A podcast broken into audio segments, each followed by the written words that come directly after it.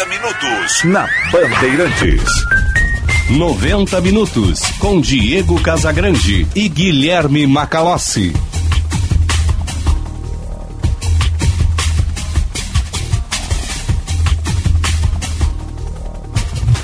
Bom dia.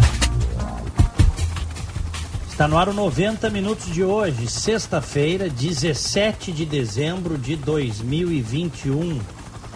Estamos no ar para Zafari e Bourbon, FMP, Direito por Excelência, Direito para a Vida.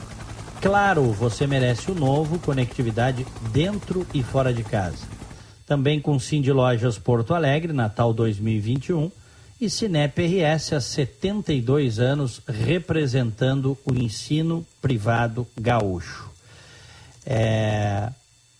Lembrando para você, o ouvinte nos sintoniza no FM 94,9, também no aplicativo Band Rádios para smartphones, tablets, ou ainda pelo canal do YouTube Band RS.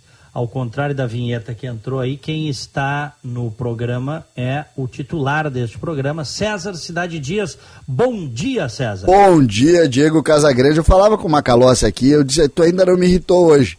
Aí ele me fez duas frases, duas frases e conseguiu me irritar e saiu rindo daqui. Mas agora, só para lembrar, é uma figura maravilhosa o Macalossi, né?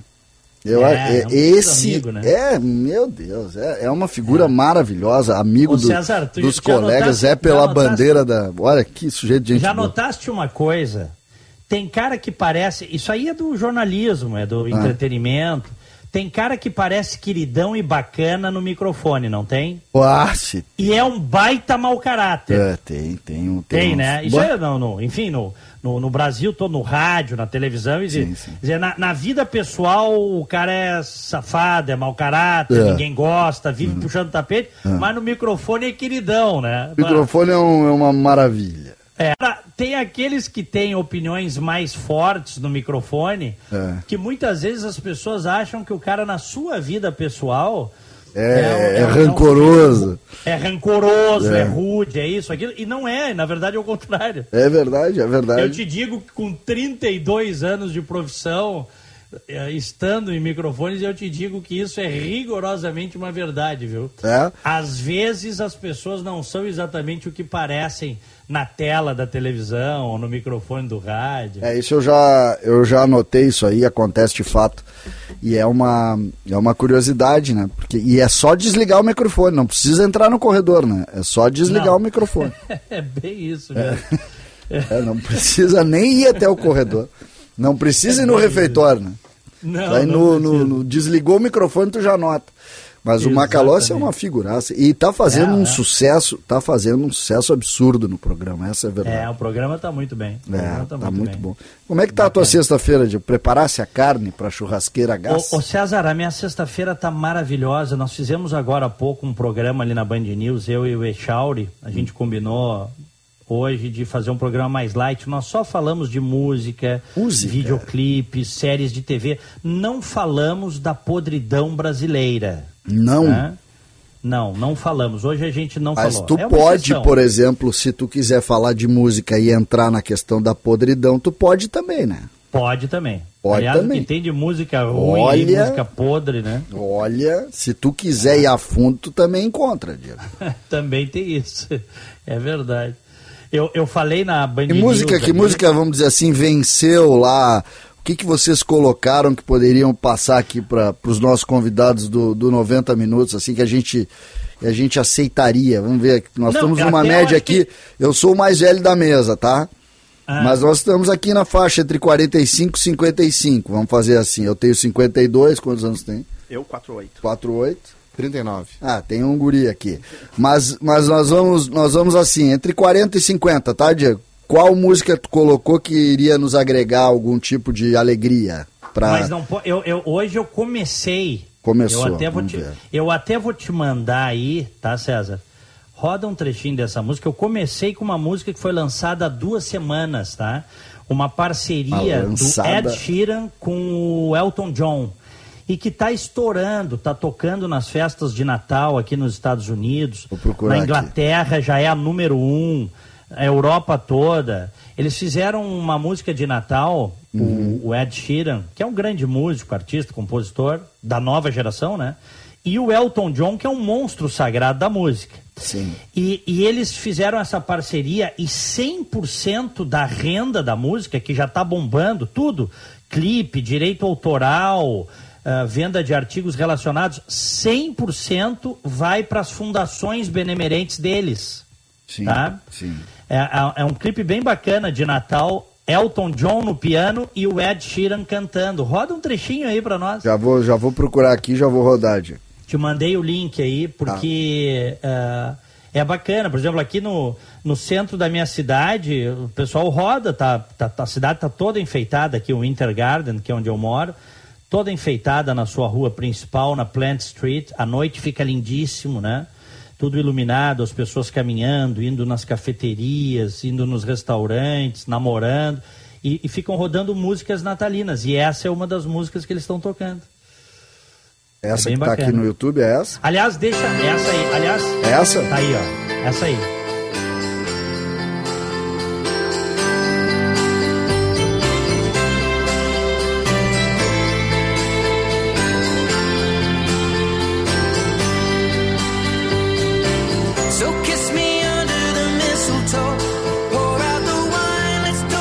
Mudou muito, Diego, essa é a verdade. Deixa rodar um textinho Deixa que é muito bacana.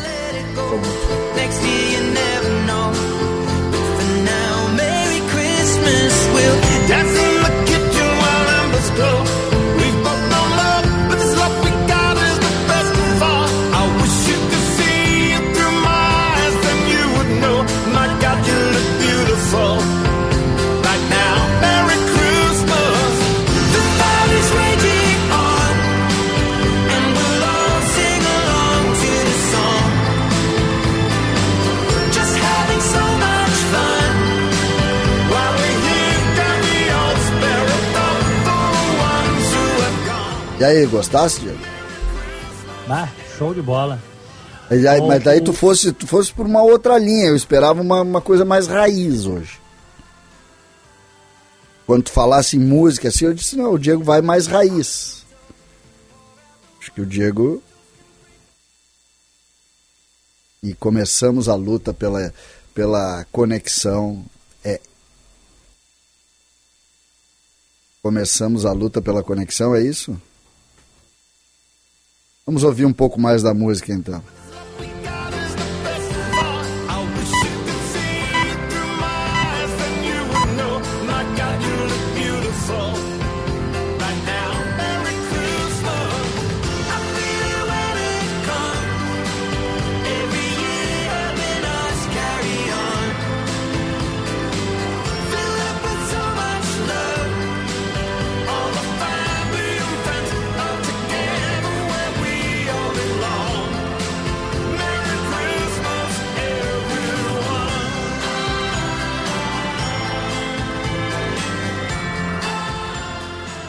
É, o Diego Casagrande ele ficou tão apaixonado que ele saiu do ar, né?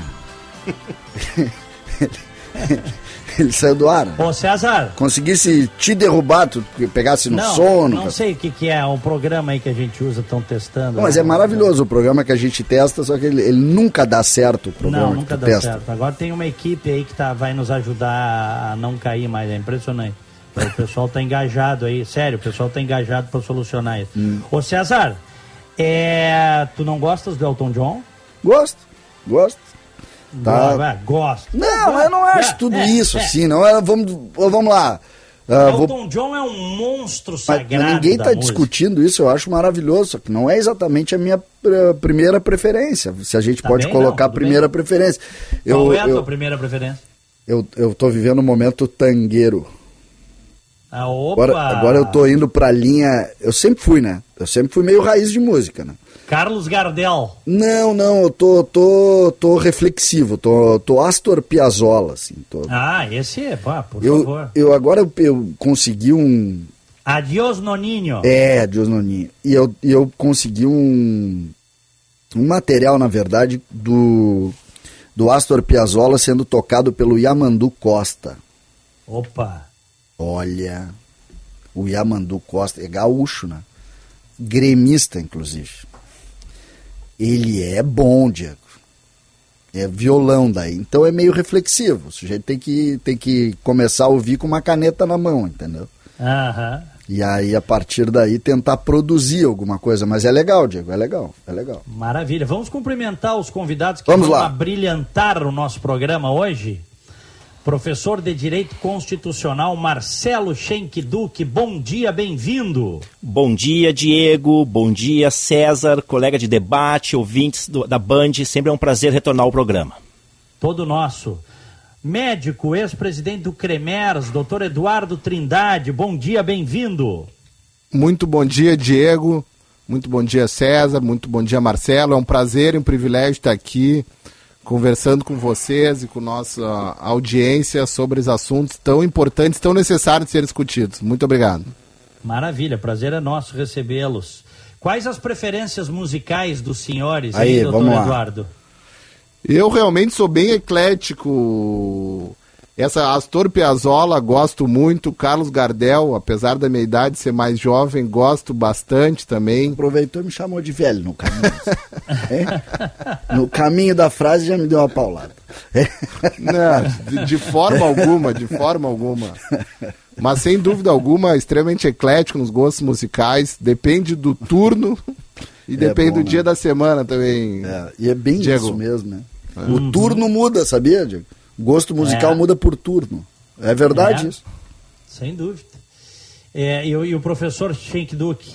Olha, Diego, eu, eu escuto rock, MPB, samba, música clássica tal. O que eu realmente não gosto é funk, é pagode, esse tipo de música assim, não- sertanejo, isso não me atrai O muito. sertanejo é complicado. É, não, com todo respeito a quem gosta, né? Afinal, cada Olha, só um gosto. pouquinho, só um pouquinho.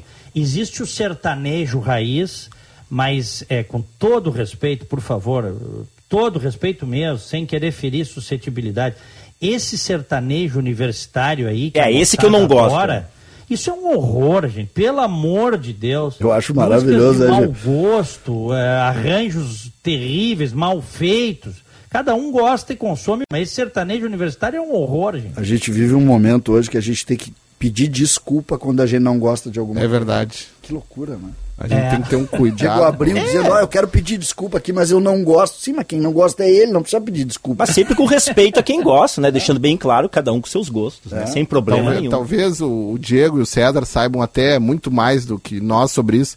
É a teoria da espiral do silêncio, né? A gente está com medo de falar porque vai ser rotulado. É. Ou porque, Não olha, pode hoje uma fra- qualquer Sinal- frase. Sinal dos tempos. Esses dias, esses dias eu ouvi, eu fiquei chocado porque eu sou eu sou um cara que, eu luto contra os meus preconceitos. Eu luto contra qualquer preconceito que eu possa ter. E, e a gente estava falando sobre preconceito banal, assim, preconceito com relação, nós falando de futebol, eu e o Baldaço até na, numa live que a gente tem, eu, eu e ele, que a gente faz um, um debate raiz. E, e aí eu tava a gente estava falando sobre treinador estrangeiro. E lá pelas tantas, a gente disse, ah, eu não gosto do treinador estrangeiro, e um cara nos, nos atacou como preconceituosos.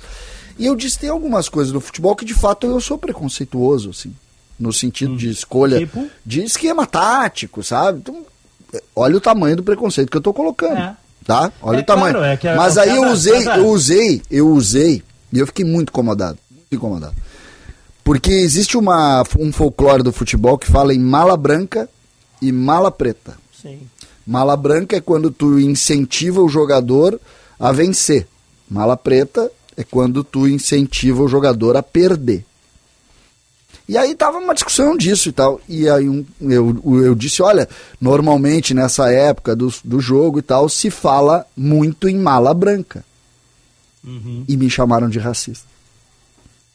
É, Ah, não. é brincadeira. esse E eu me incomodei, assim, porque eu disse, ah, gente, não é isso. É, uma, é, um, é um termo que se usa popular, folclórico do futebol, pelo amor de Deus. É, hoje tem que ter muito cuidado com muito tudo que se diz, né? Muito incomodado. A pessoa tem que se autopoliciar É. porque vai ferir uma, um aí- virtuamento dos conceitos é- da palavra, né? Isso, isso é é realmente tem- é muito triste, né? É que tem o seguinte, tá? É, essas, essas palavras, por exemplo, a palavra, eh, por exemplo, eh, o lado negro da força. Isso. tá?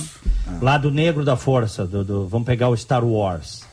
Aqui é the dark side of the force. É, o dark aqui nos Estados Unidos significa sombrio. No português, porque existe uma história por trás da língua, né? No português se traduziu como lado negro da força. Hoje, se você usa esse tipo de. sem nenhuma conotação racista, se você usa esse, eh, essa, esse- essa terminologia, vão dizer que existe um preconceito arraigado na sua fala. E muitas vezes as pessoas falam e nem, nem são preconceituosas e não estão se dando conta do que estão falando. E aí começa a patrulha da língua. Estão fazendo isso com gênero, gente. Eles querem neutralizar o gênero ele e ela. Não pode ter mais ele e ela. Não, realmente, assim, ó, chama muito atenção. E eu falo uma questão que aconteceu comigo esta semana. Não aconteceu há seis meses atrás, há três meses atrás, essa semana. Fui taxado de esquerdista. Por quê? Porque eu defendi a vacina. Não, é brincadeira. São du- dois campos completamente distintos do conhecimento, mas por eu, eu- as pessoas não me conheciam, nunca tinham me visto antes, não sabiam ah, minha origem, nada. Mas eu defendi, olha, não podemos ser contra a vacina com as informações que nós temos até o momento. Ponto. Só isso que tinham de informação a meu respeito. E me taxaram de esquerdista por isso. Então, realmente, né, é, está extremamente difícil debater qualquer assunto atualmente, né? É muito É. complicado. É, isso aí de, dos dois ah, espectros radicalizados eh, ah, do espectro político, até o professor Shenkiduk pode aprofundar um pouquinho isso, é muito comum, né? Quer dizer, os petistas chamavam aqueles que criticavam o PT de fascistas. Eles não analisavam a crítica. O cara criticava o governo do PT, era fascista, automaticamente, na cabeça dos petistas. Na cabeça dos bolsonaristas radicais, desses bolsominions aí, se você critica o governo Bolsonaro, você é comunista, esquerdista, globalista. É, e aí a doença do outro lado. O senhor foi. Nós já somos vítimas disso aqui há muito tempo, ah, doutor. O senhor foi vítima agora, porque essa patrulha é para que o senhor não possa expressar a sua opinião. Em última análise, é isso, para que o senhor se constrange, porque o senhor não é um homem de esquerda. Quem lhe conhece sabe. Poderia ser, não teria problema, né? Na Não, sociedade mas eu até, democrática. eu até digo, falando isso, Diego, assim, ó, quem me conhece sabe que minha tendência pessoal, eu, Eduardo, pessoa física, sou uma pessoa liberal e de direita. Uhum. E essas pessoas que me criticam, certamente, se fosse uma discussão minimamente aprofundada, minimamente aprofundada, essas pessoas nem sabem o que é ser de direita, nem o que é ser liberal. É, mas exatamente. querem me rotular como de esquerda porque defendi a vacina. Então, realmente, assim, ó, é, é, uma- é- é quase uma, é uma doença realmente que essas pessoas têm, só que como é uma doença que a sociedade brasileira não está conseguindo superar. Nós estamos com uma extrema dificuldade para romper isso. Porque agora, se alguém critica algum ponto, não, então tu é do contra. Ah, porque não podemos ser do contra, porque nós vamos estar faz... cerrando fileira para o lado de lá, o lado da esquerda. Então, realmente, eu vou dizer, assim, ó, extrema, esse patrulhamento ideológico está ocorrendo em todos os setores, realmente é triste. O, o senhor recebeu muito isso durante, a, durante essa campanha que se teve contra a vacina. O senhor, o senhor conheceu muita gente no seu segmento que lhe, lhe cobrou isso por ser a favor da vacina? No seu segmento? De receber, não digo muita gente, mas de, um- de uma parcela. ah, Significativo. uma parcela ah, que conseguia fazer barulho, vamos dizer assim. Não era uma parcela significativa, mas uma parcela que, que, que sabe fazer muito barulho.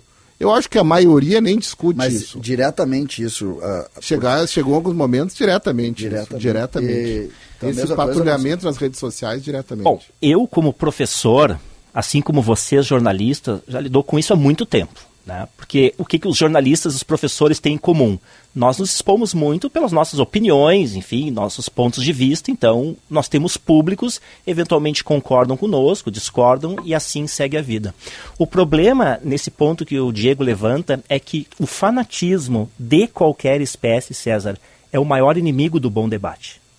E isso é um fenômeno que, de certa forma, se potencializou com esse incrível incremento dos meios de comunicação, a internet, as redes sociais. Se, por um lado, isso permitiu uma maior capilaridade da liberdade de expressão, por outro, isso também fomentou os fanatismos de toda ordem. E esse fanatismo, pouco importa se é o de direita, de esquerda, se é um fanatismo religioso, de costume, seja lá o que for, ele impede com que novas visões possam se produzir. Porque o que, que eles querem, na verdade, todo fanático, é asfixiar aquele que pensa diferente.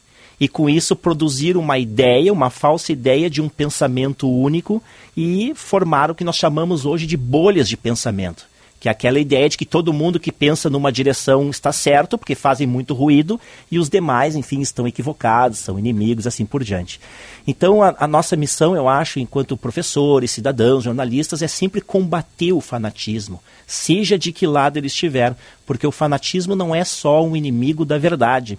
O fanatismo é um inimigo da boa convivência, da racionalidade e da paz. Sabe que a gente está precisando e tem uma tem um segmento na sobretudo na área política que é que está estigmatizado e desmoralizado que é o segmento das pesquisas. Ele está desmoralizado.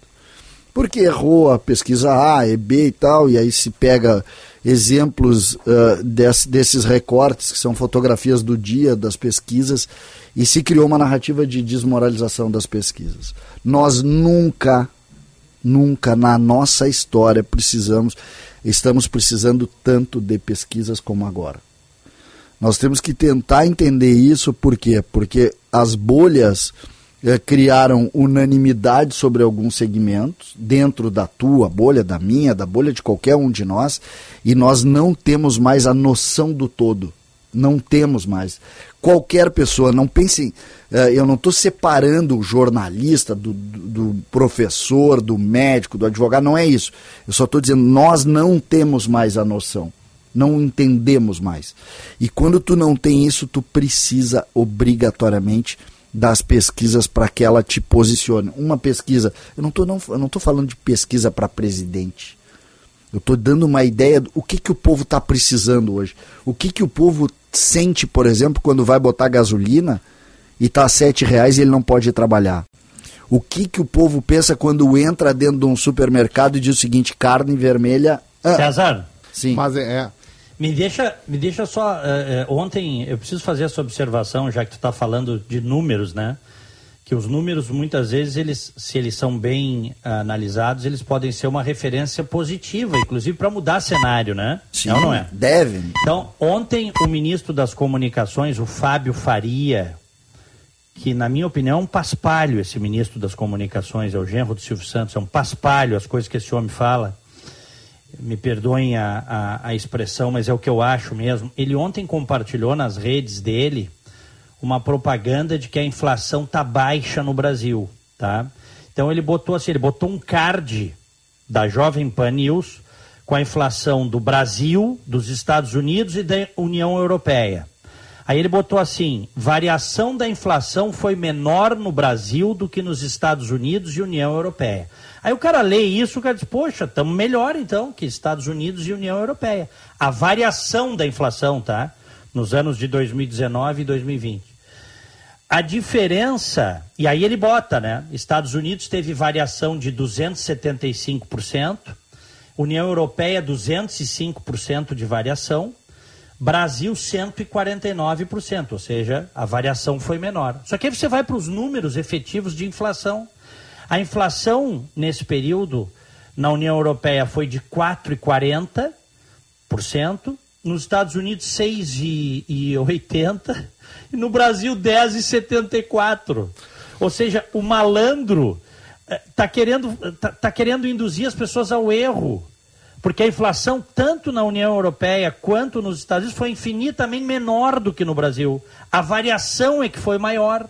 Então, isso aqui é vigarice, tu tá entendendo?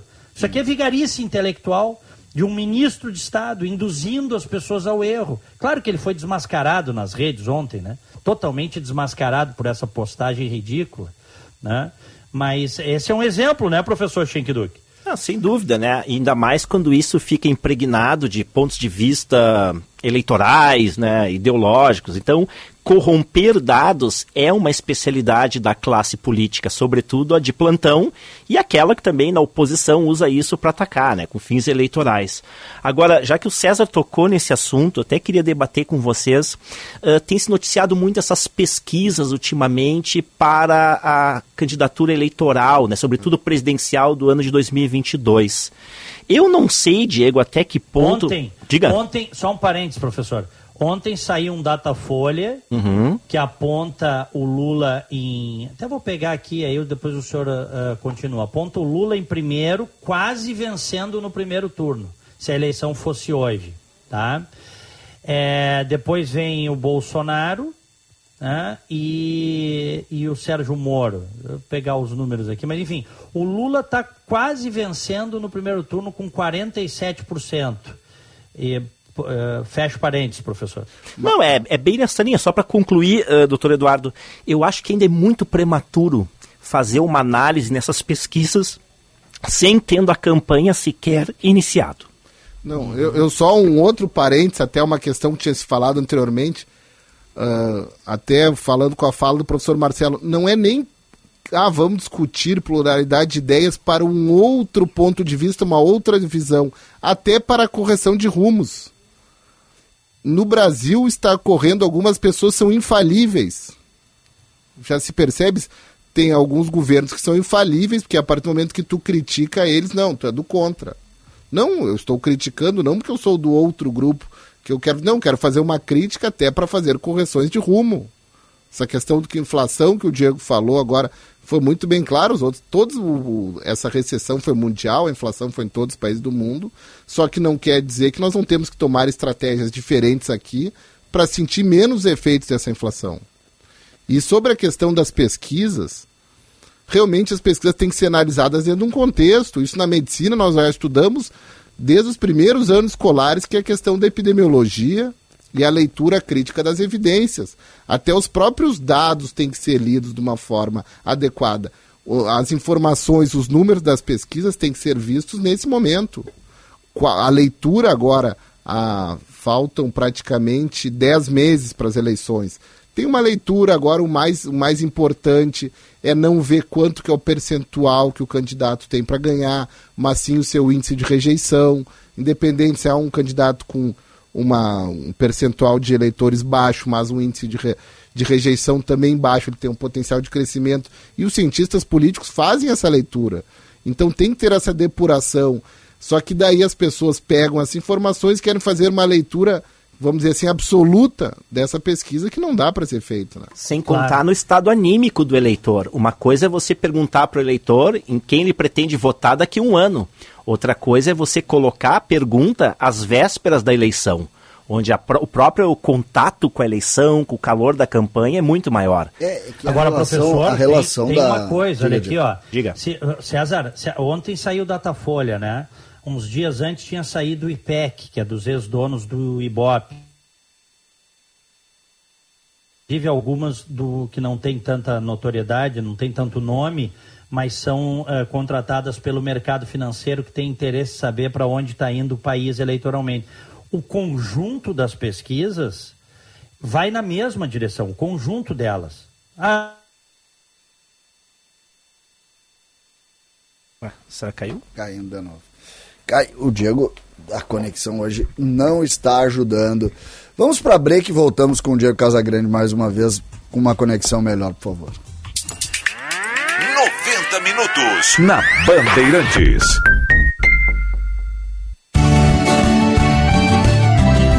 Agronotícias com Cissa Kramer. As condições meteorológicas do início de dezembro têm retardado o plantio da soja no Rio Grande do Sul, que está em cerca de 85% da área total estimada no estado.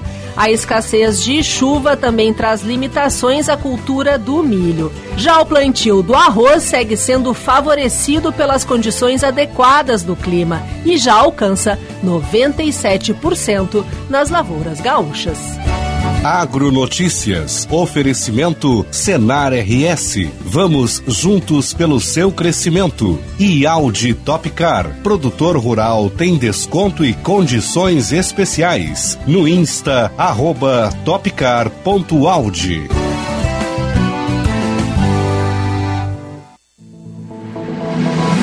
Última chamada para quem quer estudar direito na FMP, a melhor faculdade privada do Rio Grande do Sul. Vestibular em 18 de janeiro. Não perca tempo e venha para a faculdade que mais aprova no exame da ordem. Direito é na FMP. Acesse o site fmp.edu.br. FMP. Direito por excelência. Direito para a vida. Sabia que você pode destinar parte do imposto de renda da sua empresa para o Fundo Criança e o Fundo do Idoso de Porto Alegre? Assim, você apoia quem precisa sem aumentar as suas despesas.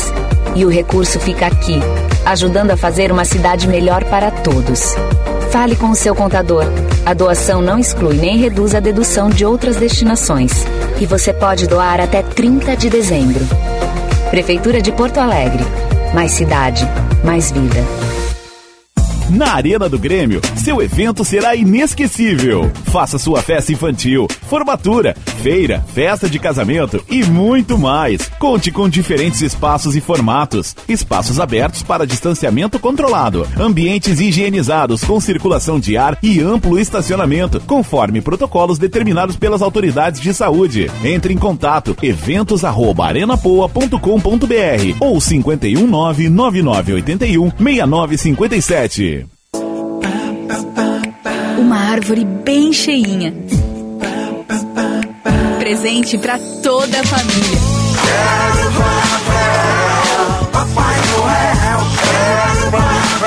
Um Natal bem feliz.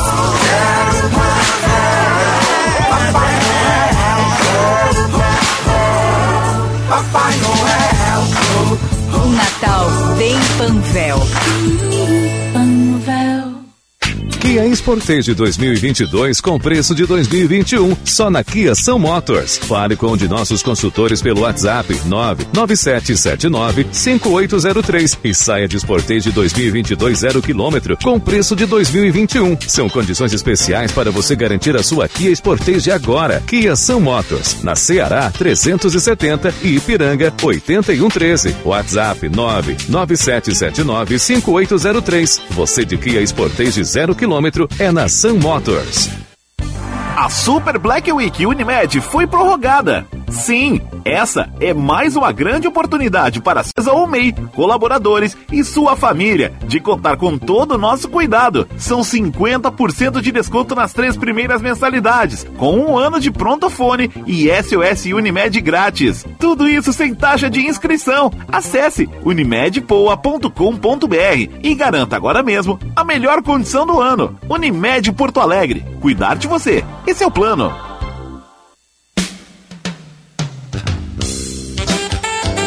Simprofar é o representante legal das farmácias e drogarias do estado do Rio Grande do Sul. O Simprofar é uma entidade totalmente voltada para a qualidade e o desenvolvimento da sua empresa. Simprofar está sempre ao seu lado. Simprofar, Sindicato do Comércio Varejista e Produtos Farmacêuticos do Estado do Rio Grande do Sul.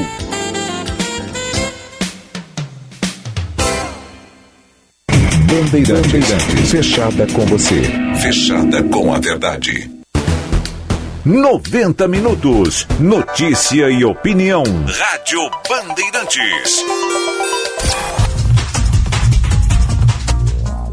11 e 10, estamos de volta, mudamos o sistema aqui, viu, César? Boa. Vamos, vamos, É, vamos abrir então. Eu acho, sabe o que, que eu acho, Diego? Ah. Acho que nós erramos a música. Vamos com essa aqui.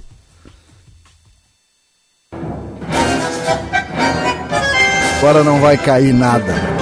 Vai ter conexão que vai cair agora. É. Vê se o Piazzolla nos derruba. É bonito isso, né, Diego? Muito. Mas e aí, Diegão, vambora.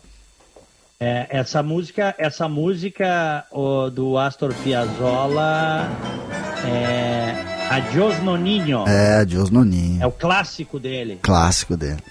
É, o clássico dele é uma bondade, né? Ele tem uns 30 clássicos, mas É, esse é não, um desses. É. Esse Sem é um, dúvida. Sem dúvida. Ele- Essa é ele uma tem- das músicas consideradas uma das músicas mais bonitas da humanidade, né? É, da era moderna. É, linda, linda demais, linda demais. É. Bom, é, estamos recebendo no programa de hoje, eu peço perdão aos ouvintes por esse problema técnico, a gente mudou agora o sistema, estávamos fazendo teste e eu fui para o Skype, tá? Estamos recebendo hoje no programa o doutor Eduardo Trindade, que é médico, foi presidente do Conselho Regional de Medicina, o CREMERS, e também o professor de Direito Constitucional, Marcelo Schenck Duque. E eh, deixa eu eu estava eu tava dizendo o seguinte, eu queria as opiniões dos senhores, o conjunto das pesquisas, tá? Pegar todas as pesquisas, elas apontam na mesma direção. Lula tem mais de 40%, na faixa dos 45% hoje. Parece mentira, né? Depois de tudo, Lula, né? mas é o que apontam as pesquisas hoje.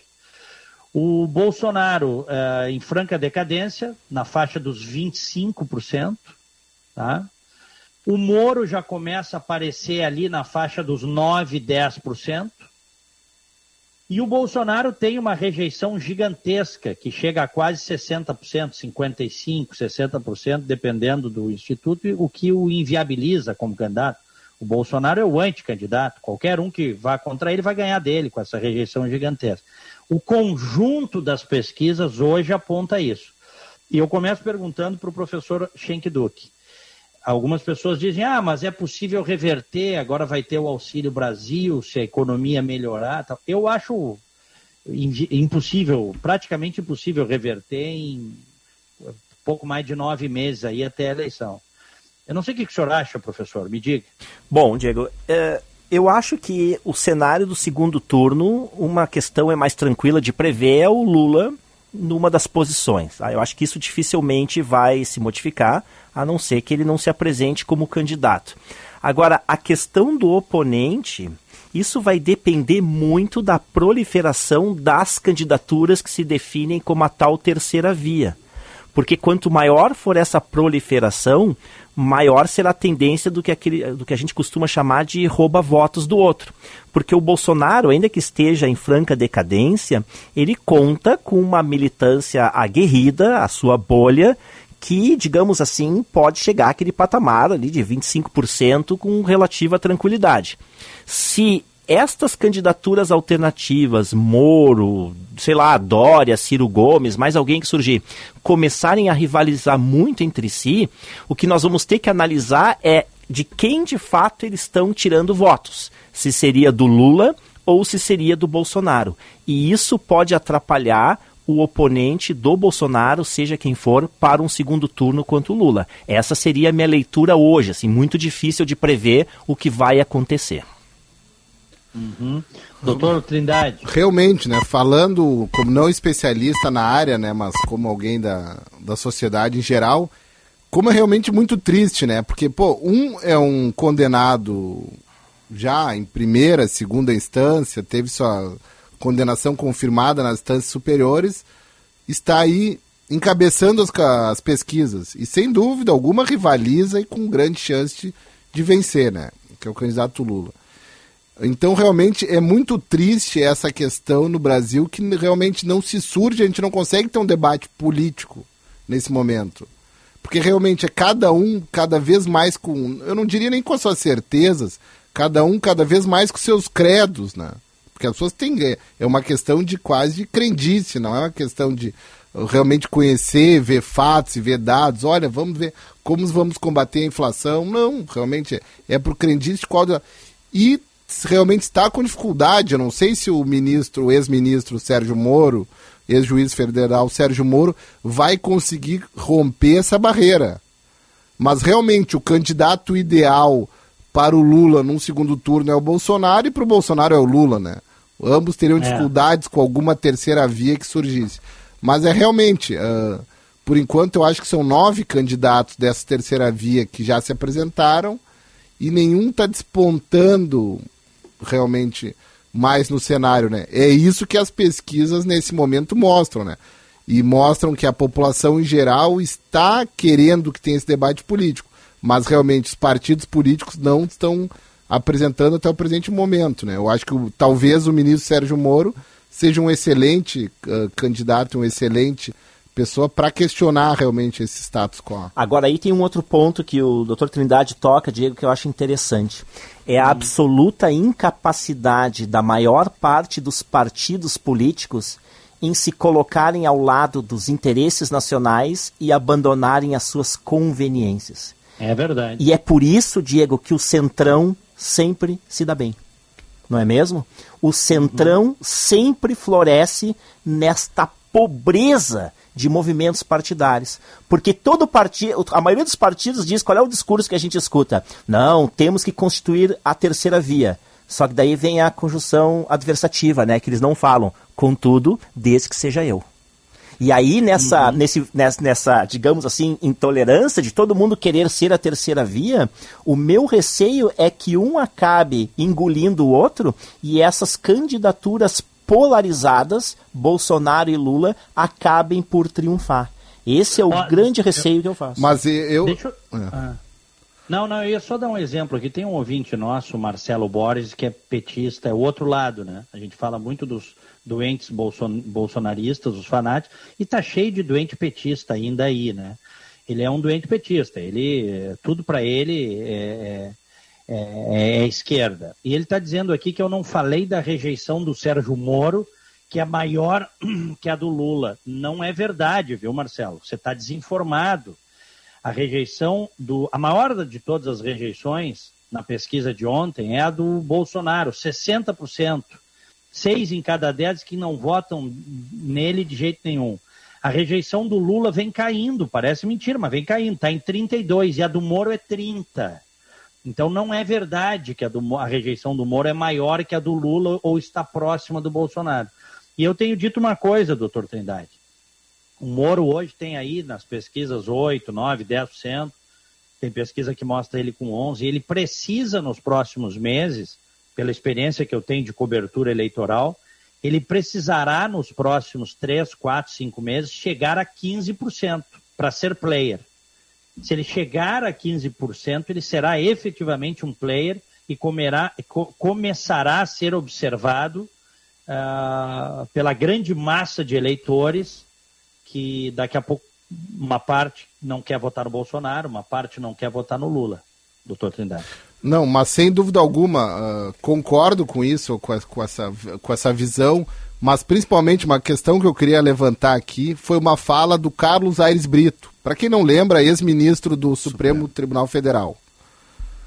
É, está a mais necessária repetição, além de constitucional e educativa. Política não é profissão. Política não é profissão.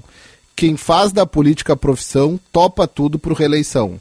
Eu não digo apenas pela questão da, da- do, do- do cargo majoritário, mas nós vemos em todos os poderes, principalmente o poder executivo, os- aquelas pessoas que estão no segundo escalão da secretaria, dos ministérios, são sempre os mesmos independentes praticamente se o governo é de esquerda ou de direita. São aquelas pessoas que precisam daquele daquele cabide, daquele sugar, daquele poder do Estado e que topam tudo e que são pessoas que não têm uma ideologia clara. Agora a gente vê pessoas que tinham tendência até que estavam grudadas no governo Dilma, estão grudadas no governo Bolsonaro. Ah, e por que que isso ocorre, doutor? Aí chegou no campo que eu gosto. Então, que Por que que isso você- ocorre? Porque precisam de, de aquela quando aquilo se torna o ganha-pão do indivíduo, ele acaba submetendo a tudo Veja, para fazer isso. Não sei, estou trazendo essa questão aqui pro debate. Claro, ótima e Se questão. a gente pegar essa questão, não precisa pegar apenas no cenário de Brasília. Se a gente pegar no cenário do Rio Grande do Sul e Porto Alegre, se repete essa situação. Veja, a sua observação é muito pertinente. Você está fazendo uma radiografia perfeita do que ocorre. Eu me permito só tentar ah, rapidamente explicar por que, que a gente vivencia isso há tanto tempo. Porque nós temos, doutor Trindade, um problema institucional no Brasil. O sistema presidencialista de governo, que é o que nós praticamos, permite com que a população eleja uma pessoa para ser presidente da República sem que ela tenha maioria parlamentar para governar. Imagine que eu ou o senhor, o César, o Diego, somos candidatos a presidente da República. E prometemos, descrevemos a nossa plataforma eleitoral e logramos êxito em ser eleitos. Quando nós chegarmos em Brasília, doutor, só tenho uma certeza. o nosso partido não terá maioria suficiente sequer para aprovar um projeto de lei ordinária. Então o que, que nós temos que fazer? Costurar apoio político.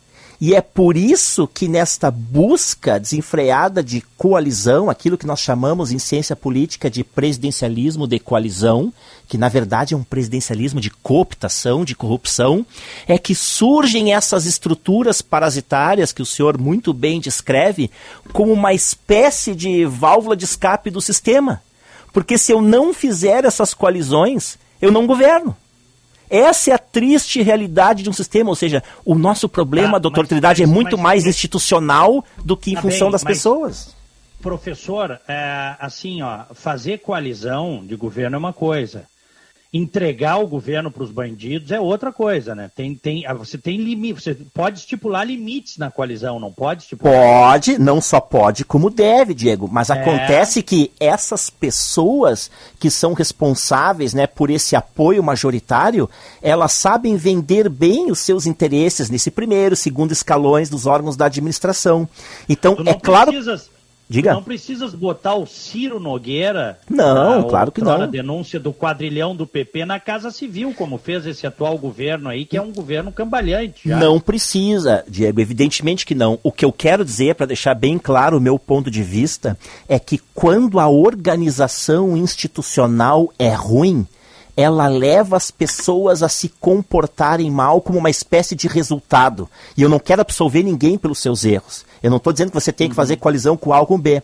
O que eu quero dizer é que quando nós praticamos um sistema ruim, a gente não consegue fugir muito disso. E a maior prova disso é que desde a promulgação da Constituição de 88, o centrão foi crescendo como uma erva daninha, já que ele foi percebendo ano após ano legislatura após legislatura, que sem o seu apoio aos governos de plantão, ninguém governa. Claro que aí o Diego tá certo, né? Dependendo do perfil, da ambição do governante de plantão, essas coligações podem ser mais ou menos espúrias.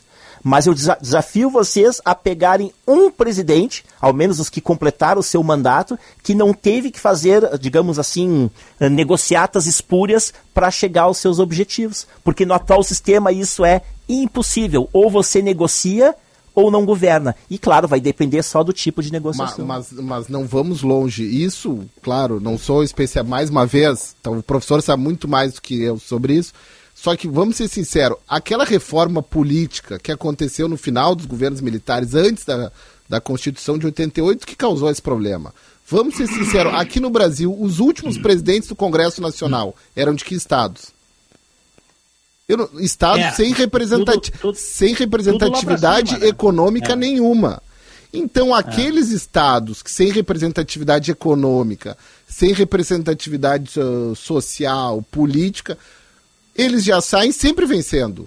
Se a Sempre. gente pegar aqueles Sempre. estados só do, no- do norte e nordeste, eles se, se, fo- se formam em bloco e já ganham sempre. É a mesma coisa, É. até no, vamos pegar nos conselhos profissionais. O, a- o, o Brasil tem 27 estados da federação. Pega só aquele bloco de estados que criaram estados de arremedo, que foram criados, se eu não me engano, foi naquela do Golbery do Couto e Silva, que fez esse arremedo pro, pro PDS na época conseguir, o partido do governo conseguir fazer o governo de eleição no Congresso, que causou essa excrescência aqui no Brasil. Que São Paulo, politicamente, tem uma representatividade política dentro do Congresso pequena, apesar de ser a locomotiva do Brasil. O Rio Grande do Sul tem uma representatividade, infelizmente, pequena também, assim como o Paraná tem a mesma a pequena representatividade. E a gente acaba tendo al- algumas vezes algumas lideranças que sobressaem por capacidade pessoal, quando que não deveria ser assim. É, mas esse, esse Vamos é um erro Congresso constitucional, americano, né? Congresso Verdade. americano. Ó, Quem codoma, oportunidade. domina. ó, O Não, não, eu ia dizer, o professor Marcelo, que não me deixe mentir. O pacote de abril de 77 do Geisel criou o senador biônico. Sim. Criou, né, criou o senador biônico, porque a ditadura queria ter na, na- uma representação majoritária fake no Congresso, né? Então, eles criaram esse senador ah, biônico, que depois, quando os civis voltaram a- a- ao governo e fizeram a Constituição, ao invés de corrigir, reduzir, eles mantiveram, né?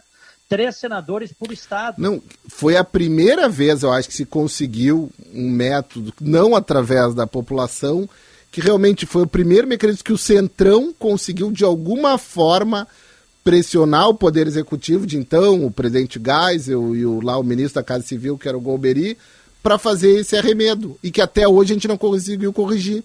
Nós temos estados da federação, nada contra um estado provavelmente belíssimo, Amapá, que a população é menor que Caxias do Sul. É, aí o que E eu daí digo... e tem a representatividade no Congresso igual e na Câmara, proporcionalmente, o deputado dele teve infinitamente Muito menos mais votos que um deputado É. de São Paulo. Sim, a, a parte da organização fundamental do Estado, adotada pela Constituição de 88, foi de fato o grande problema. Veja que ali nós temos uma série de configurações institucionais que levam a essas distorções. O senhor refere bem o problema da Câmara dos Deputados, né? até para o ouvinte se familiarizar. Nós temos uma regra na Constituição, Diego, que diz que nenhum Estado elegerá mais do que 70 70, né, 70, ou menos do que 8 deputados. Só tem um estado da federação que elege 70, que é justamente São Paulo, por ser o mais populoso.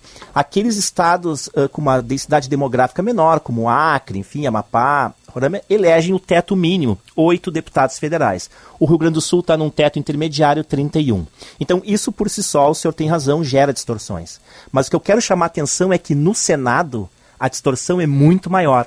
Por quê? Porque, pela regra constitucional, cada um dos estados da federação, inclusive o Distrito Federal, elegem três senadores. Então o senhor veja: São Paulo, 70 deputados federais. Acre, 8 deputados federais. São Paulo, três senadores. Acre, os mesmos três senadores. E aonde surge a grande deformação? Como nós temos um sistema legislativo bicameral, César, as proposições legislativas em geral, inclusive as emendas constitucionais, devem ser aprovadas em ambas as casas legislativas.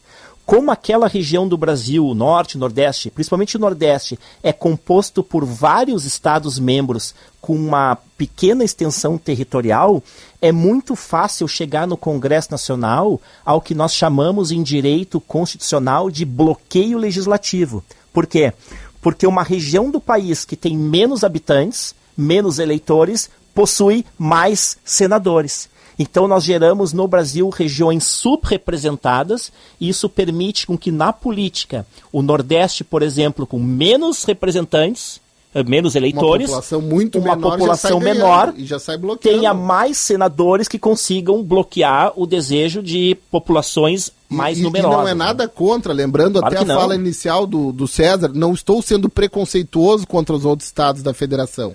Mas olha no- no- nos últimos, ah, nas últimas quatro legislaturas do Congresso, lá no Senado.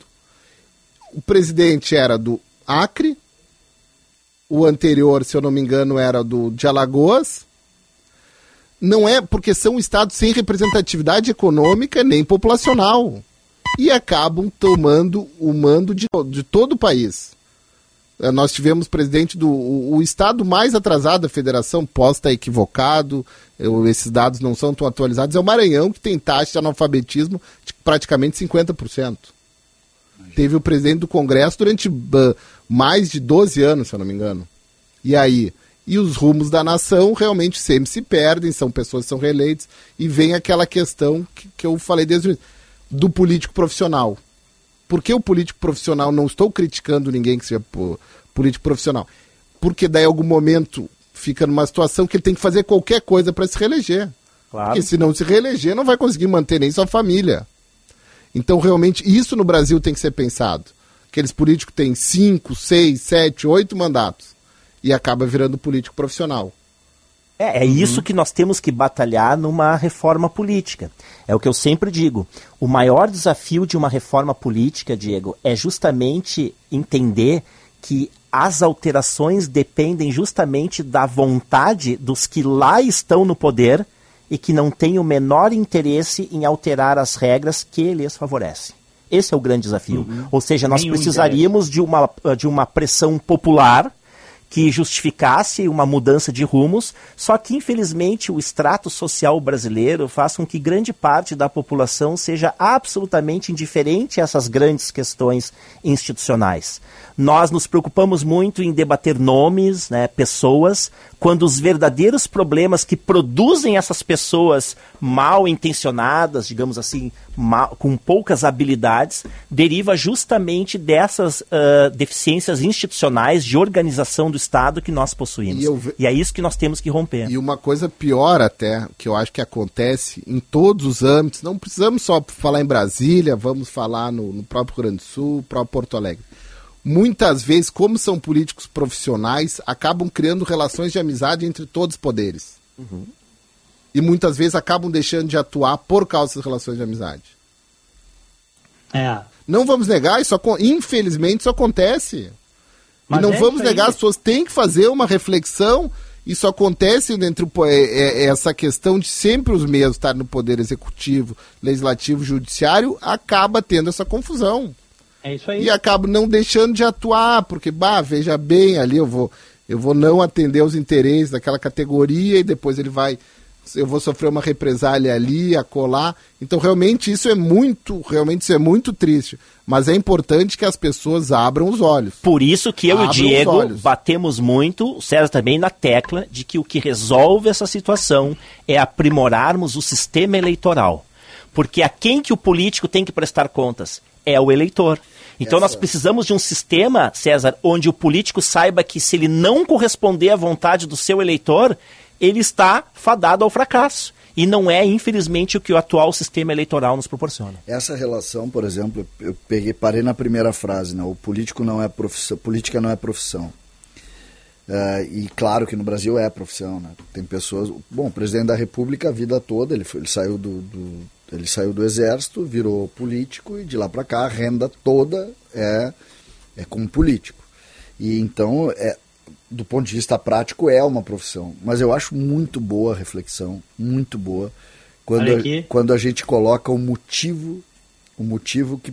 Imagina só, hoje tem muitos políticos que estão pensando assim: bah, nós temos eleição para deputado, eu preciso me eleger deputado, porque senão daqui a dois anos eu posso perder minha vaga aqui na, não posso, na Câmara de Vereadores, então eu preciso começar uma campanha agora, vou fazer.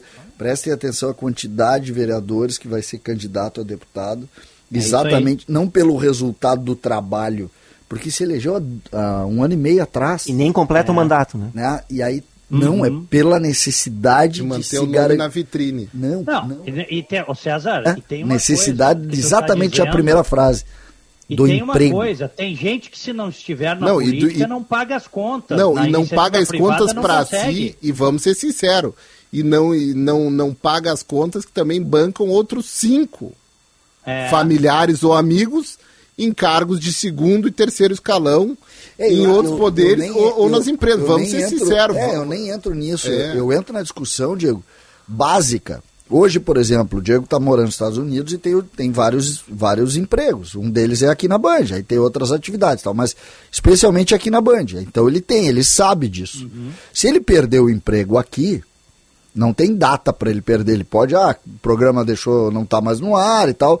O Diego vai buscar outra atividade. Oráculo de. Petrópolis? É, vai, vai tentar algo. Ele vai, mesmo. Ele mesmo. Errou, esse ano foi por isso que nós caímos. Nós Não, eu tenho certeza. Não perguntamos nunca pro oráculo tricolor de Petrópolis. É. Agora, o, o- essa relação, já o político, ele tem data. Ele já sabe quando ele vai ficar desempregado se ele não for re- se Claro, não mas aí que tá, César, né? Ah, você sabe, eu já comentei isso aqui. Esse ano eu fui convidado para assumir a presidência da Comissão de Estudos de Reforma Política da OAB, aqui do Rio Grande do Sim. Sul. Que legal. É, e, e como eu trabalho muito com esses temas, assim, eu acredito que eu posso dar uma boa contribuição lá. E sempre quando me Sim. perguntam, assim, mas professor, né, por que, que a política no Brasil também vai tão mal? E eu sempre costumo dizer o seguinte: ah, pelo fato de o nosso sistema proporcionar tantos privilégios, tantos benefícios, regalias ao corpo político, isso funciona mais ou menos como um imã, né, que atrai o metal imantado, acaba atraindo uma legião de oportunistas. Claro. Então, enquanto nós não entendemos que a política não pode ser, como diz o doutor Trindade, uma profissão, algo assim para a pessoa simplesmente se dar bem na vida, viver com conforto, sem falar né, de desmandos, a gente não vai, de certa forma, conseguir uh, reverter essa lógica. A política não pode ser uma profissão, ela tem que ser uma vocação. Enquanto nós não analisarmos melhor essa questão da reeleição, Diego, inclusive nos cargos do legislativo, tira... a gente não sai desse lamaçal. Se, se, tu tira a reeleição, se tu tira, muda, completa, muda completamente. completamente. E muda eles vão ter muito mais, vão, vão estar muito mais uh, livres para tomar decisões que agora não tomam, porque são reféns Podem de tomar, interesses de minorias. Claro. E atualmente é isso que eu gostei que o professor falou aqui, pelo seguinte: atualmente nós não conseguimos fazer uma pressão social da maioria silenciosa sobre o nosso legislativo. O que acontece, Valtemir, ah, que se não lotou a galeria da Assembleia Legislativa do Estado do Rio Grande do Sul. Mas é do quê? É de um sindicato. Corporações. Fez, é de corporações, daquela minoria xiita que consegue ter voz. Mas a maioria silenciosa que não consegue fa fazer cobrança, não consegue ter seu interesse atingido. Eu vou ter, tenho certeza, eu, eu agora não vou fazer uma enquete, mas eu peço que todos os nossos ouvintes pensem. Se lembram de quem votou para deputado estadual ou federal? Ou se tem algum acesso a esse deputado estadual ou federal para poder cobrar dele, ou saber. Eu tenho certeza, não é por mal, não é culpa sua, cidadão. O senhor e o senhor e a senhora não sabem. Por força também de um sistema eleitoral equivocado, que é o sistema proporcional. Se nós um dia tivermos a sorte de adotarmos um sistema distrital, semelhante ao que o Diego verifica lá nos Estados Unidos, onde cada candidato faz a campanha apenas no seu distrito eleitoral e pode ser outra votado história. apenas pelos eleitores eh, inscritos naquele distrito, em grande parte, doutor Trindade, esses problemas estão resolvidos. Porque hoje, como é que funciona a lógica do sistema proporcional? Você tem um eleitorado de 8 milhões de eleitores no estado, vamos supor, por exemplo, e quase 2 mil candidatos a deputado federal. E cada um desses 8 milhões pode votar em qualquer um desses 2 mil candidatos. É óbvio que vão acontecer duas coisas. A primeira, você não tem noção do que pensam esses 2 mil candidatos. Isso gera um afastamento entre o eleitor e o candidato. E outra, você acaba se esquecendo quem é o cara, a- porque não gera uma. virando clientelismo. A outra Sim. coisa que a população tem que entender, quem está nos ouvindo aqui, eu não sei qual é a opinião dos senhores, que é uma aberração, no meu ponto de vista, no meu humilde ponto de vista, meu conhecimento de ensino médio sobre a divisão dos poderes, que é a questão das emendas parlamentares. Que daí é uma forma do poder executivo, seja o presidente, o governador ou o prefeito, tornar o legislativo, que deveria ser o seu fiscal, refém. Tá? E, da, e, e além disso, o dinheiro que o executivo, que todo mundo elegeu, o presidente, ou o governador, ou o prefeito, para fazer as grandes obras, para fazer os grandes projetos, acaba tendo que diminuir o seu orçamento para a gente atender os interesses que são, vamos dizer, são menores. Porque essas emendas atendem interesses menores. Ou até, infelizmente, que a gente vê agora falando na minha área, emenda entrando para verba de custeio, para compra de ambulância. É um absurdo. E isso Pessoal, ocorre. isso a, a população tem que se alertar contra isso. Tem que haver essa reforma. E Olha aqui, ó, senhores, diga, diga. senhores, deixa, deixa eu colocar o seguinte aqui, dois pontos, tá? Ontem a Câmara aprovou a isenção de IPTU para templos e igrejas. Eu vou fundar uma igreja, eu quero convidar vocês. Porque é Igreja um- do Oráculo. Isso, a Igreja do Oráculo de Petrópolis, porque é um grande negócio, né? Como se ah, o esgoto não tivesse custo, a, a pavimentação que passa na frente da igreja não tivesse custo, a coleta de lixo da igreja não tivesse custo. Enquanto a gente sabe que tem muito pastor aí que fica milionário e até bilionário. E agora ontem aprovaram com mais de 400 votos é, oposição e governo se uniram para aprovar isso, porque todo mundo quer o voto dos fiéis, né? Existem nichos de fiéis, portanto, igreja não paga IPTU no Brasil. Bom, é, o outro ponto, eu estava lendo mais cedo aí, ah, governo e oposição, aliados de Bolsonaro e oposição, estão unidos e, ao que tudo indica, já tem votos para aumentar o fundão eleitoral para 5,7 bilhões, tá bom para vocês? Não, Então, nessas horas, 5,7 bilhões. O Arthur Lira quer isso, o governo, a base do governo quer e a oposição também quer. Se é que tem oposição, né? Mas o, nessas horas não tem diferença, eles são todos iguais, professor Marcelo, doutor Eduardo, César e ouvintes. Eles não largam o osso. Imagina um país em crise, um país pobre, as pessoas passando trabalho, eles querem botar 5,7 bilhões de reais para campanha de político, gente. É, Diego, é o que eu falo. O problema é muito mais institucional do que de pessoas individualmente consideradas. Enquanto nós não fizermos essas reformas institucionais que acabem com essas excrescências, a gente infelizmente não tem como evoluir. Isso que o doutor Trindade falava das emendas, eu tenho textos escritos sobre isso, posso passar para vocês depois, é a maior prova da falência do sistema, porque as emendas são uma das tantas moedas de troca que o Poder Executivo usa para conquistar o apoio político, já que no sistema presidencialista você elege um chefe de governo sem que ele tenha apoio político majoritário. Esse é um ponto. O segundo ponto das igrejas. Se comenta que isto é moeda de troca para aprovar os projetos relacionados à legalização de jogos de azar onde a bancada evangélica, Troca. claro, a troca, tende a ser contra, e aí se negociou essa questão da, da isenção tributária em, em troca de, uma, de um eventual apoio na legalização dos jogos de azar.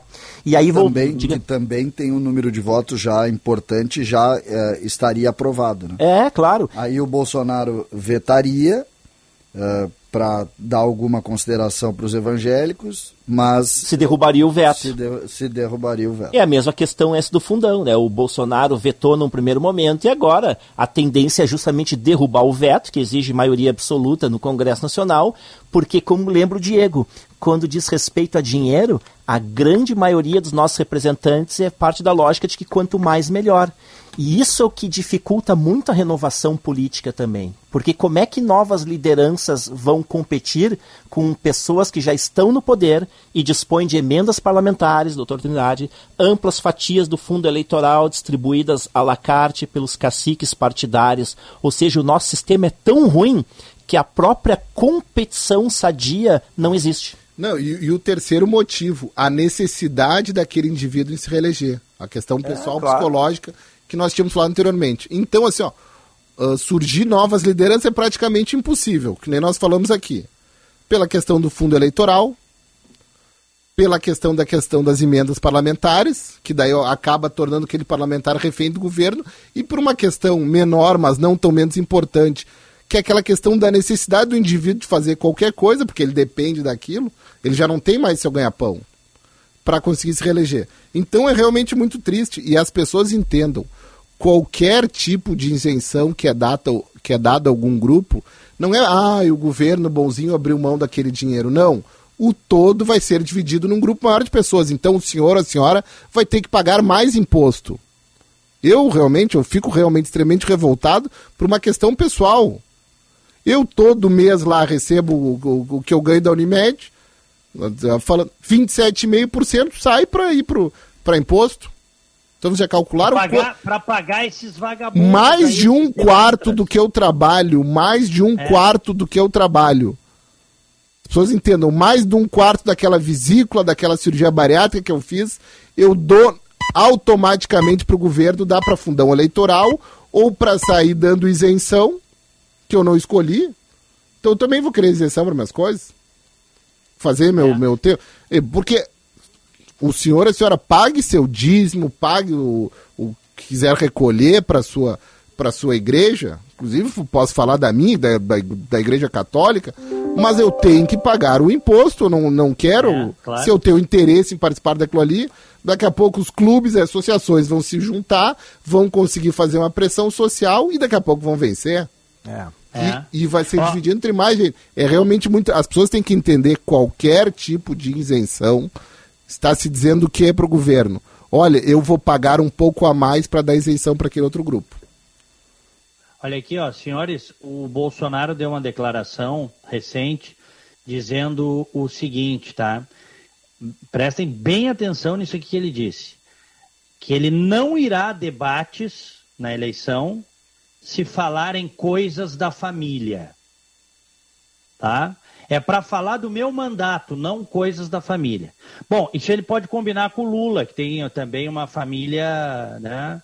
é, que é tem também os seus esqueletos no armário, os filhos tal. Se- ele- o Bolsonaro combina com o Lula, eles podem combinar. Porque não tem como alguém que é decente não falar dos bandidos da família do Bolsonaro.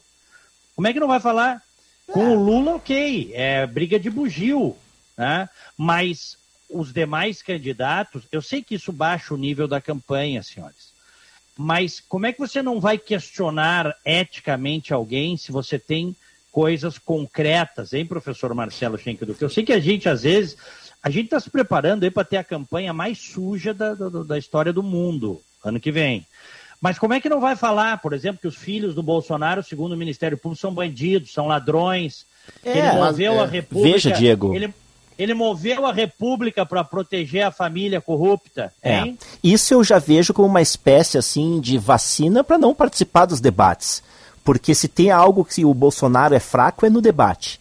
Ele é bom no monólogo para incitar as suas bolhas, a sua militância, mas no momento que ele é voltado a confrontar argumentos, ele se mostra muito frágil. E eu até te dou um exemplo, Diego.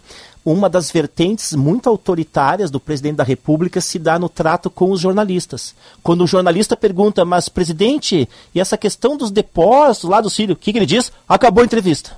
Acabou a entrevista. Não, e eu, É. e eu falaria diferente. Isso é, isso é um viés autoritário. Você se negar a dar uma resposta na condição de presidência da República. Então me parece que tudo isso é estratégia pensada, doutor. Ele já está pensando, olha, eu quanto mais eu fugir do debate, melhor. Então já estou avisando que não vou. Colega de bancada, não estou aqui fazendo coro à oposição ao presidente ou criticando a, a figura do presidente de forma alguma. Estou querendo dizer uma coisa antes de- disso. O homem público que se dispõe a concorrer a um cargo majoritário a presidente da República tem que se dispor a falar sobre qualquer assunto, inclusive da sua vida pessoal. Não quer saber pormenores do que ele faz entre quatro paredes com a sua esposa ou deixa de fazer. Isso não. Mas sobre assuntos da sua vida social, ele tem que se falar. A partir do momento que o homem público se dispõe a isso, tem que se falar. Vocês lembram aquela cena, talvez o Diego lembre bem, do presidente Bill Clinton sendo inquirido, tomando uma Coca Zero lá sobre a Mônica Levinsky, que ele, que ele chegava a tremer, falando É. sobre um assunto extremamente menor, extremamente pequeno, se ele tem amante ou deixou de ter amante. Uhum. Mas ele É foi aí. questionado e como homem público, não como Bill Clinton, mas como homem público, presidente da República, ele tem que ser questionado, porque ele está sendo pago por todos os cidadãos. Ah, não. Não é questão de eu só a crítica que ele está usando como estratagema para não participar do debate. Ou isso. Não estou entrando nem nessa área, estou entrando no momento anterior. Ah, nós não podemos criticar um homem público. Então o senhor não, não, não Na Suprema, para a escolha da, da do- dos membros da Suprema Corte Americana, com o colégio. Nossa. Lá eles vão lá com 10, 12 Busco anos. até o batismo. É, eles vão buscar É. tudo e discutem tudo. E se tem alguma coisinha estranha lá no, no primeiro ano da faculdade, ah, não vai. Não vai porque tem aquilo lá que foi mal explicado. Claro. Não, mas faz 40 anos, não interessa. Aqui tu não senta. Não, e, Ó. aqui, e aqui as pessoas não se afastam a partir do momento que surge, ah, não, denúncia. Mantém lá a primeira coisa, não, vou me afastar para não interferir na- nas investigações. É que aqui a gente não sabe nem a seriedade das investigações. O negócio é que ficou tão complicado e está tão ideológico que a gente não acredita nem nas investigações mais. A Vocês gente está numa linha César? de. Diga, diga. Vocês viram, né? Ontem assumiu o André Mendonça. O... Ele teve que fazer um beijamão no Senado e agora ele vai, vai julgar os caras que botaram ele lá. Né? É... O sistema completamente corrompido, né? Como é que Mas- é isso? É, eu faço uma pergunta ao nosso professor de Direito Constitucional, dúvida que eu sempre tive. Vamos lá. Na medicina, nós temos uma coisa chamada conflito de interesse. A partir de que eu tenho um conflito de interesse muito grande, eu não posso falar sobre determinados assuntos. Então, como que um, ah, um advogado de um partido político, que não era apenas advogado daquele partido político, Toffoli. ele era filiado ao Partido dos Trabalhadores, o Dias Toffoli. Era filiado, então ele, ele tinha uma, ele tinha uma convicção ideológica daquele partido. Ele pôde entrar como ministro supremo. Pra- isso para mim, originalmente já é o conflito de interesse, porque ele já tem o. Ele foi, ah, se não me engano, advogado-geral da União. Ele Foi. foi, advogado, não apenas advogado do partido, porque se é advogado não militante, o- o- todo mundo tem direito à ampla defesa. mas como que alguém que era militante do partido, então tinha convicção ideológica, pode se tornar ah, ministro supremo? Uhum. Isso ocorre, doutor, dentre outros motivos, porque no Brasil nós temos, fruto também de uma má decisão da Constituição de 88, uma grande dificuldade institucional em diferenciar o que é um órgão de Estado, como o Supremo Tribunal Federal, que tem que se comportar de forma supra-ideológica, supra-partidária, ou seja, acima de ideologias, acima de partidos, e o que são órgãos de governo, que são essencialmente ideológicos e partidários. Quando você entrega ao presidente da República, que é chefe de governo também, ou seja, defende partidos, ideologias, o poder de nomear um candidato ao Supremo Tribunal Federal, e essa sabatina é conferida a um órgão cujo foro de julgamento é o Supremo Tribunal Federal, você tem tudo para dar errado, né? Ou seja, como é que um senador vai sabatinar uma pessoa para o Supremo, sabendo que essa pessoa, quando chegar lá, vai julgar o próprio senador pelo foro privilegiado? Então, essa confusão entre Estado e governo, essa julgar- questão de foro privilegiado, também, né? que vai julgar o governo, isso gera o que o senhor chama de conflito de interesse, que na verdade são conflitos muito maiores. Mistura Estado, mistura governo, mistura separação dos poderes. e a própria- Não tem como funcionar. E outra questão que eu até me dei o trabalho de ler sobre isso. Quem é que pode ser o freio do Supremo Tribunal Federal? O Senado. Isso. E o, vamos ser sinceros, o, o Supremo Tribunal Federal soube se blindar de uma forma tão, ah, vamos dizer assim, interessante do ponto de vista político, que quando o próprio presidente apresentou um impeachment do, acho que do ministro, que ele foi secretário da Segurança de São Paulo, Alexandre de Moraes. o Alexandre de Moraes, eles conseguiram se blindar, ah, se achou um absurdo Não, aquela... um aquela... Doutor Eduardo, doutor Oi. Eduardo, só um parênteses. Antes, nós tivemos a chance de fazer o- a CPI da Lava Toga. E o Bolsonaro mandou a base tirar as assinaturas. Porque é, é, como é que você vai pedir o impeachment do Alexandre de Moraes e não vai pedir o do Toffoli ou do Gilmar? Que conversa é essa?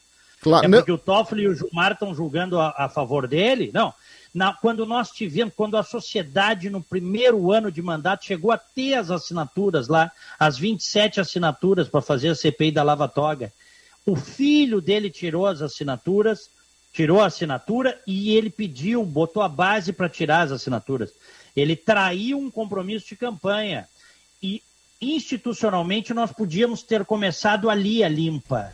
E ele não quis. É, mas é o que eu Então ele digo. É, ele é responsável, ele é conivente. Não, mas mais, mas independente ah, disso, com, até não concordo sobre a situação, mas o Senado que deveria fazer esse, Tá de certa forma, esse sabe, freio, tá esse freio sobre o, sobre o STF não fez e não o faz. É, e daí eu digo, é isso daí aí. assim, ó, ah, senadores da República pedindo manifestação popular no domingo, quando ele deveria assumir o seu compromisso político e ter o desgaste político perante os ministros do Supremo, impedir eventualmente o impeachment. Ah, só que eles não pedem. Mas, doutor eles Trindade, querem que a população faça pressão social. Eles, sen- nós temos ah, três senadores da República no Grande Sul. E o Brasil tem 81. A população tinha que cobrar que eles fizessem essas cobranças ao Senado, ao Supremo. Só que como de alguma forma eles são ref... não sei se são reféns dos ministros do Supremo ou tem alguma coisa que os ministros do Supremo podem atingir eles em algum momento, eles não fazem. Mas doutor Trindade, é questão rapidamente, de novo. Só um pouquinho, só um pouquinho. Temos que terminar, ah, professor Marcelo Duque, 30 segundos, por gentileza. Não, então eu vou só dizer que eh, isso é um problema então institucional que envolve uma discussão de foro privilegiado, que envolve uma discussão de separação de poderes que a gente aprofunda numa próxima oportunidade. Eu aproveito então para encaminhar minha despedida, Diego, ah, demonstrando mais uma vez a alegria de sempre comparecer ao programa, um debate sempre muito inteligente, muito respeitoso, e desejar a ti, ao César, ao doutor Trindade e a todos os ouvintes um ótimo final de ano, um período de boas festas e que todos nós possamos ingressar em 2022 com o melhor dos sentidos. Um grande abraço. Amém. Amém. Obrigado pelas palavras, professor Marcelo. Doutor Eduardo Trindade, olha, muito obrigado também pela presença. Um grande abraço. Eu que agradeço, Diego, César, Marcelo, por estar aqui presente. Foi um excelente programa, tanto que agora que eu me dei conta qual era o horário que é, realmente passou voando esse programa. A Foi gente conseguiu discutir sobre assuntos extremamente densos de uma forma leve, né? Que até eu, médico, aqui me senti à vontade para discutir assuntos constitucionais tão Realmente, eh, muito obrigado por estar aqui, Diego, hoje. Maravilha, honra nossa e, e estão convidados para retornar aí numa próxima oportunidade. César, um grande abraço. Grande abraço, Diegão. Segunda-feira tem mais 90 minutos. Valeu, abraço a todos. Fiquem com Deus. Tchau.